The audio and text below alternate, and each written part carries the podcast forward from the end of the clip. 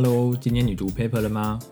大家好，这里是一个以声音为主的分享频道，在这里我们借由阅读文献，分享有关土壤生物多样性、生物地理、群落生态与性状演化等科学新知。我们也会聊聊自己的研究想法与经历，欢迎各位收听。这一集是五月份的第一个部分，我们分享了两篇文章。第一篇文章是中国云南大学杨等人发表在《Functional Ecology》上面的文章，题目是在时间动态下高山鸟类群落沿海拔梯度的空间异质性。第二篇文章是美国国立自然史博物馆 Sahasbaf 等人发表在《Ecography》上面的文章，题目是海拔和体型驱动喜马拉雅山鸟类羽毛隔热结构的趋同变异。各位如果听完以后有什么心得想要跟我们分享的，可以到我们的脸书同名粉丝专业留言，或是在 Apple Podcast Mixer Box 里面留言。我们今天要介绍的文章是今年五月份从这二十个期刊中我所摘出来一些我觉得跟我们自己研究有关，或是我觉得有趣的文章。那俏俏，你选了总共有六篇文章吧？我我只打算介绍五篇文章。OK OK，我自己也选了六篇文章。那你先开始吗？行，好，那我就先开始吧。好的。下面我介绍的这篇文章是发表在《Functional Ecology》上面，第一作者是云南大学的杨帆。他们的这篇文章是关键种影响中国亚热带地区不同土地利用方式下土壤微生物多样性和生态系统功能。我们都知道，土壤微生物多样性影响土壤化学循环和生态系统功能。然而，对于关键种如何调节整个群落相关微生物结构的功能的呢？研究者通过不同土地利用方式来回答这个问题。作者们研究了中国亚热带地区林地、灌木地和农田三种不同土地利用方式下。微生物多样性和以呼吸作用为代表的 broad function，还有以消化速率为代表的呃 specialized function，这些微生物功能之间的关系。嗯，因为我自己不太好翻译这个 broad function 和 specialized function，我觉得翻译出来不好听，所以我就用了人家原文给出的这俩单词。嗯。我接我接着来啊，微生物的多样性，嗯，是通过土壤嗯磷脂脂肪酸的丰富度与组成，还有氨氧化古菌以及氨氧化细菌来表现。结果显示，从农田到林地，不同土地利用方式的呃微生物呼吸作用与微生物丰富度呈显著的正相关。与关键种的丰富度呈显著的负相关，生物多样性与生态系统功能之间的关系会随着土地利用方式的不同而不同。与农田相比，林地与灌木地间微生物具有更强的关系，而与 broad function 相反，土地利用方式对 specialized function 的影响就不那么显著。但 specialized function 仅在农田中与氨氧化古菌的丰富度呈正相关。此外，氨氧化古菌和氨氧化细菌群落的 specialized function 主要是受到关键种组成的驱动，并间接地受到不同土地利用下土壤环境因子的调控，尤其是土壤温度的影响。此研究结果为土地利用变化下关键种调控地下生态系统功能的机制提供了一个直接的实验依据。研究发现，the niche composition effect，也被称为补偿效应或或者是 the diversity effect，它呃维持了 the broad function，而 identified effect。它维持了 specialized function。这两种效应分别代表什么呢？它们又是如何影响微生物的功能呢？感兴趣的呃同学或者是有需要的同学可以下载原文进行学习。嗯，讲完了。嗯，蛮好玩的哦，这篇文章。我在选这篇文章的时候，选进来的原因很简单，是因为它是跟土壤生物有关的，然后它发表在 Functional Ecology 上面，所以我就蛮好奇的，就是怎么样这个可以把土壤生态系统的类群连接到 ecosystem functioning。嗯，呃，我觉得它有趣的点在于，它把微生物的功能分成两类不同的功能。一个是所谓大家都有的功能，它称作是 broad function；那另外一个是比较特异的、特殊的功能，它称作 specialized function。那这里这个 broad function 跟 specialized function 是由这些土壤微生物类群或是土壤微生物的群落所贡献，说是所提供给生态系统的。在 broad function，他们是以微生物的呼吸速率或是微生物的呼吸叫做 microbial respiration 作为代表。那在 specialized function 的部分，他们是用 nitrification rates 消化速率作为一个代表。他们比较了三种不同的土地利用方式下的微生物群落，以及他们这些微生物群落的功能之间的相关性。这是我对这篇文章或者对这个研究的理解。那至于研究的结果怎么样，我就要我们就需要再仔细的去看。但我觉得这个是蛮有趣的一个分析方式。或者是这是一个蛮有趣的议题。在这边的微生物的群落，我看看它是用什么方法哦。它是用土壤的磷脂脂肪酸来分析微生物的多样性跟微生物的群落结构。在 ammonia oxidizing archaea 跟 bacteria，他们是用什么方法进行研究的呢？这两类菌也也主要是通过呃微生物多样性来呈现的。OK，我看出来了，它是用测序的方式知道这些功能菌的群落组成，然后用 PLFA 去反映的 soil respiration，然后用这些功能菌跟氮有关的消化菌跟消化谷菌跟功能进行连接。嗯，挺有趣的一个文章，然后觉得想法很好。那俏俏你自己在读完之后，你学到了什么呢？嗯。因为我这段时间不是在学习设计不同土地利用方式的 实验方案嘛，嗯，所以我就看他有了，我我就想看看人家人家是怎么去设计这个方案的，嗯，我的重点其实是在实验设计上，嗯哼，但但其实其实如果要说学到的话，嗯，也也还好吧。那你觉得他们怎么样设计呢？或是如何把他们的设计应用在你自己的系统里面呢？嗯，不过这里我想要先说的是，这里的设计有两个不同的概念。一个所谓的实验设计是你的采样设计，比如说你要采多少的样本，然后你要在比较什么样的生境不同的土地利用方式。那在每一个土地利用方式。你要选多少个 plots，在每个 plots 里面你要放多少个 traps，或者采多少个土壤样本？你这一年内你要分多少次采样？那你每次采样的时间要多长？然后再来是你这个 plot 跟 plot 之间的距离是多长？然后还有 plot 内部之间样本跟样本之间的距离是多长？所以这里有很多这个所谓实验设计的部分是你需要考虑的。但我不太确定是是这个呃，你想要学习实验设计。应该说，你想要学习这样子的实验设计，是不是你当初读这篇文章，或是你读完这篇文章得到的最大的收获？还是你指的设计实验设计，其实讲的是研究的设计？我刚刚听完你的报告介绍这篇文章，它的设计在我看来最有趣的，就正如我刚刚所后来所讲的是，它连接了几个有趣的议题，一个是生态系统功能，另外一个是土壤微生物的群落组成。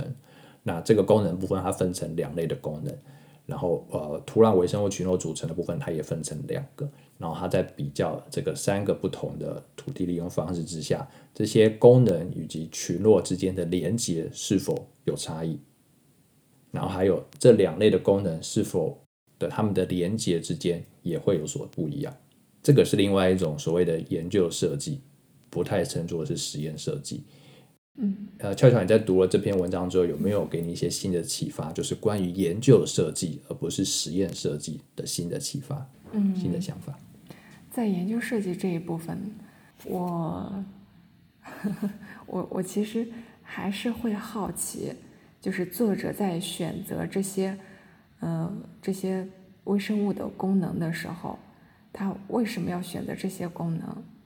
他是先获得了这些样品，然后通过这个结果来选择这些具有这些功能的微生物用于分析的呢？还是他之前他就是想要分析这一方面？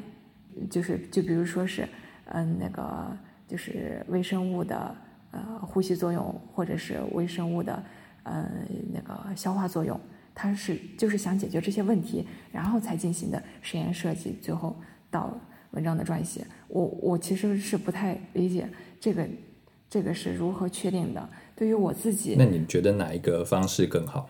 嗯，如果对于微生物的话，我觉得得先采了样之后。看到 微生物的多样性之后，再决定你要选择哪些功能群、功能微生物。但如果是我打算做一个，就比如说是微生物消化作用的一个一个实验，以及呃，就是做这方面的研究的话，我采的样点里面，它它具有消化作用的微生物它少，或者是。它就是没有我想我想象中，或甚至是没有。那这样子的话，那那这批样品不就达不到我们预期想要的目的了吗？嗯，这个可是他们做的研究是土壤微生物，基本上这些功能，这个土壤微生物是不缺样本，应该说不缺类群能够去贡献这些功能，所以。微生物做土壤微生物不会遇到像是做土壤动物一样，你只关注某一个类群，但是你怎么样采样就是采不到这个类群。对于做微生物的土壤微生物以及生态系统功能的人来讲，这个问题是不会发生的。那那他们在选择这些就 specialized function 这部分的时候，那他们为什么要选择消化速率微生物的消化速率呢？它或许还有其他的一些具有就是 specialized function 其他的微生物，它为什么不选择呢？对我能想到的原因有两个，第一个是关于消化过程、消化作用是一个很重要的议题，因为土壤的氮循环对于植物的影响蛮大的。那土壤的氮循环里面有一个部分就是这个 nitrification，所以它本身就重要，所以会被大家重视。当然，还有其他的功能也很关键，但是其他的功能与微生物之间的连接是不是有那么的紧密，或是大家的认知是否已经充足了，还是都还是在一个大海捞针的过程，还是在看那个刚开始的胚藤之间的关系？那个土壤消化菌或者是土壤消化作用的研究历史，应该是有几十年的历史。所以在进行这方面的研究，有充足的先辈知识摆在那里。那在进行后面的讨论，或是你看到一个结果，你要放入讨论，或是你要贡献在现有的学界，或是对这方面的知识来讲，会是比较容易的。所以我想，这应该是作者们选择拿 nitrification rates 作为 specialized function 一个重要的指标。那我不晓得在文章中他们有没有提到后续的研究结果，他们是否会考虑其他跟土壤生态系统有关的功能？那是一些比较特异性的功能，是由某些类群的微生物所贡献。那这个是值得继续关注、继续去 follow 他们这个样子的研究。嗯，那另外一个，我刚刚哎，我已经讲了两个原因了吧？好像讲了两个原因。那我刚刚会想到，还有一个原因是微生物的。呃，群落结构很容易借由分子测序的方式得到，它并不是就是所有的类群都测序。你可以在 PCR 的过程中就特别去找这些基因，就是能够去让微生物提供呃功能的这些基因给给 PCR 出来扩增出来，然后用这些 PCR 的产物去进行测序，然后你就知道微生物群落基于这个基因的测序结果得到的微生物群落。在不同的系统之间是是否不一样？就你可以得到一个群落组成是能够反映某一个基因的功能，而不是只是反映物种的多样性。嗯，是这样子一个好处，这样子一个做呃 PCR 或是针针对某一个特定的特定功能的类群来进行群落组成的研究，这是一个优点。嗯，是。然后这篇文章，我觉得对于我来说还比较有用的就是这个 keystone species 的选择，就是哪些哪些是属于 keystone species。嗯哼。因为我之前是也是想要看我的群落里面哪些物种物种是属于关键种，它对群落具有哪些重要作用。嗯。然后这篇文章也给我提供了一个好的方法。嗯，好，挺好的 keystone species。那我们这篇文章差不多先告一个段落，下一篇文章。好，那我们再进行第二篇吧。嗯，接下来要介绍的这篇文章是发表在 Ecography 上面的，由 Sahas Brave 等人完成的。嗯，文章题目是：嗯，海拔和体型驱动喜马拉雅山脉鸟类羽毛隔热结构的趋同变化。在全球范围内，经过数百万年的进化，高海拔的栖息地被不同的类群占领，因此山脉是研究亲缘关系较远的物种如何适应相同环境的极佳区域。文献和野外调查让我知道，低温会影响生物沿海拔梯度的分布。之前也有许多生物多样性调查研究证明了。鸟类同样遵循了这个规律。现如今，通过生理适应来解释这种模式产生的研究也逐渐增多。而本文作者则选择用鸟的羽毛结构沿海拔梯度的变化，对此模式进行一个解释。通过对两百四十九种一千七百一十五个喜马拉雅雀形目标本进行比对。判断海拔、进化历史和体型大小是否会影响鸟类的羽毛结构。对此，作者们提出了两个预测：第一个，嗯，羽绒部分占羽毛的比例随着海拔的升高而增加；第二个预测是，体型小的鸟类比体型大的鸟类有更多的隔热羽毛。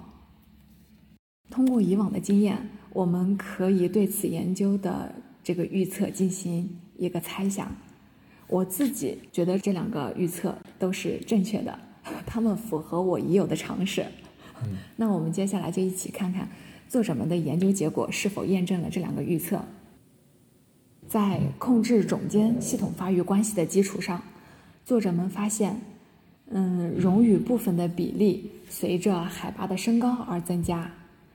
体型大小对羽绒变化也有着可预测性。体型小的鸟类羽绒部分相对较长，因此它们的羽毛比大型鸟类的隔热性要更强。嗯，研究结果显示，在较冷的温度下，羽毛绒毛部分比例的增加是温带和热带类群进化过过程中普遍存在的一种反应。总体而言，体型较小的鸟类往往拥有更长的羽毛和更多的羽绒。作者们的研究结果揭示了，经过数百万年进化的物种之间，呃，羽毛结构的变化是对低温环境的一种响应。第二篇文章介绍了一个这样一个故事。嗯，你怎么会想要读这篇文章？这篇文章也不是跟土壤生物有关的。因为它相当于是物种沿海拔梯度，呃，性状的变化。哦。其实，其实，嗯，让我想一想，还是那句话，形态决定功能。嗯。我们我们现在看到的，呃，物种它它拥有的这些形态，都反映的是它的一些具体功能。对。就像这一篇这一篇报道里面，它鸟类羽毛的。羽绒部分和非羽绒部分，它对于海嗯，对于高海拔，就是随着海拔的升高，物种适应环境而发生的一个改变。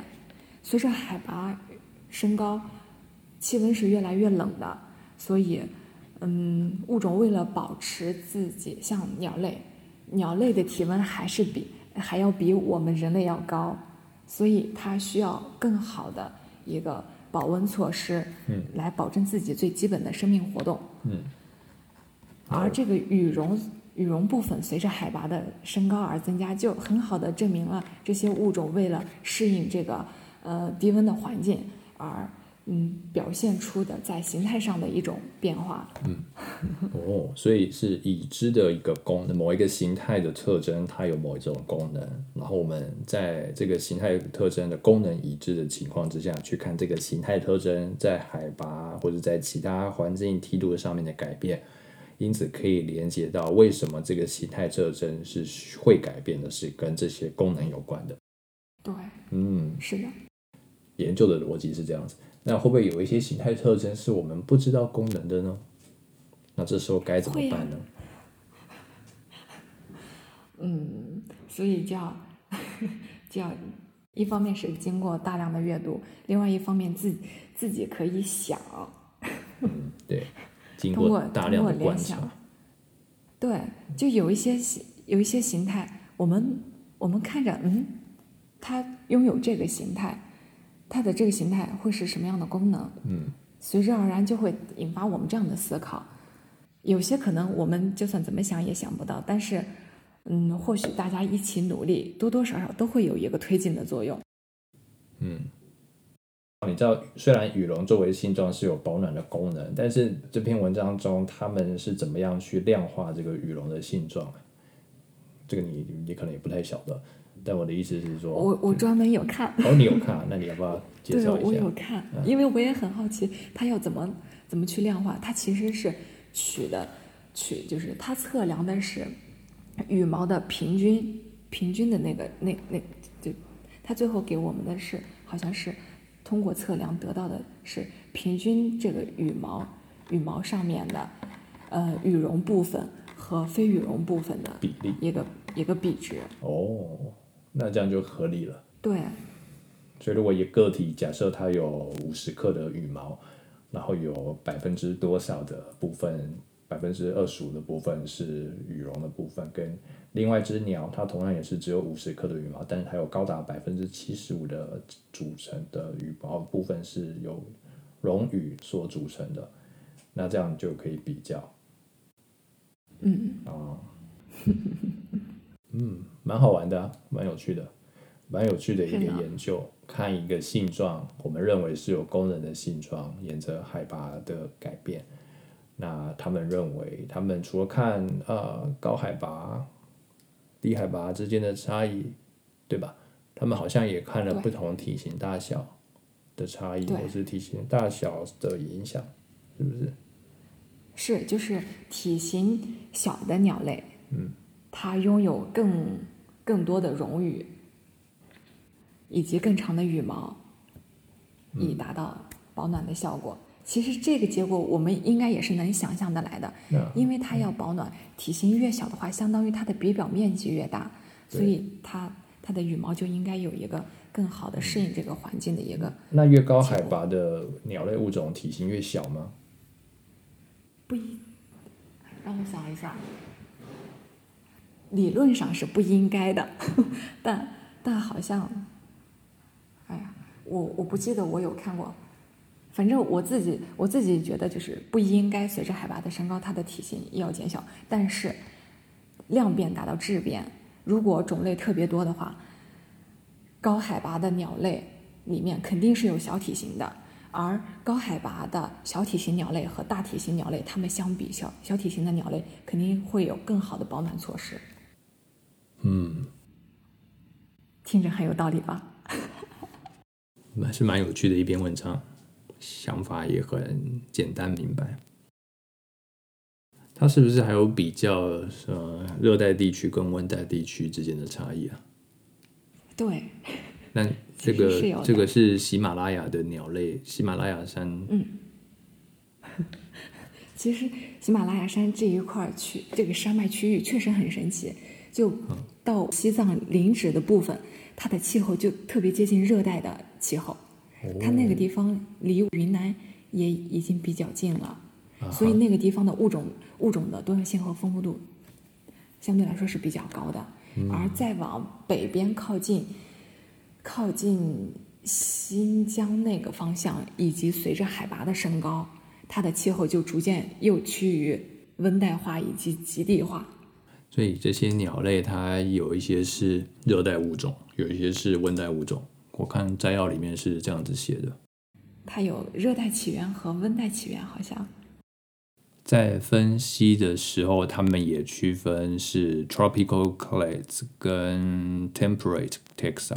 对，对啊，那这里的因子就蛮多的咯。你看有海拔的，然后有有体型大小，有呃起源温带或者是热带。其实它的它的那个摘要里面有介绍有介绍到一句话是在控制种间系统发育关系。哎。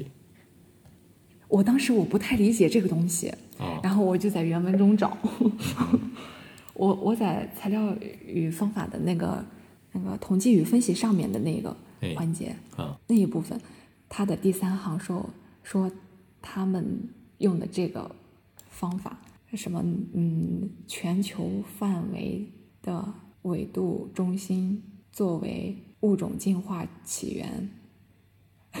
反正我是定位到了这句话，我觉得这句话可能就是对我之前不理解的那句话的一个解释。虽然它具体是怎么做，我不太理解。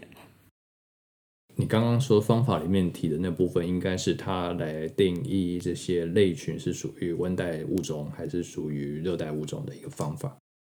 然后他在摘要里面说的那一个片语是 controlling for phylogenetic relationships between species，它的用意是，他要去校正或他要去控制这些物种跟物种之间的系统发育关系，或者说他把这个啊因子排除之后，他仍然发现了鸟类的羽绒是随着海拔的增加而增加的。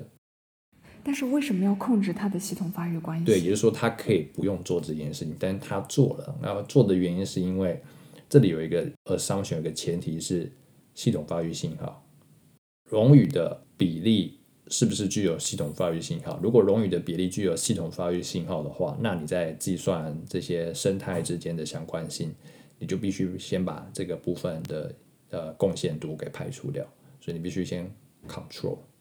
哦，嗯那那通过这个结果，我们能不能判断荣誉其实是不具有系统发育信号的？不行，这个是不同的我研究议题。哦，他要这样做的原因是因为他可能已经知道了不同物种之间的荣誉的比例是有系统发育信号的，所以当你在比较海拔上低海拔跟高海拔之间这个荣誉的比例，你比较的不会是同一个物种，你比较的是不同物种。那就没办法比嘛，所以因为有可能是系统发育造成的差异啊，并不是他们实际上荣誉的比例的差异。应该说，这荣誉比例的差异并不是海拔所造成的，而是系统发育所造成的。就是类群不一样，你比起来，那当然相继的类群，它们之间的荣誉的组成也会相似。那如果相近的类群，它们的海拔是呃比较相近的，自然而然你就会看到一个梯度。它要把这样子类群跟类群之间的不独立性，或者是相关性，这个由系统发育或是由演化过程所造成的这个依赖性 （dependency） 给排除的话，它可以进行的研究是，它把这个系统发育的影响给移除掉，然后再去看剩下的相关如何，剩下的荣誉的差异是否跟海拔有关。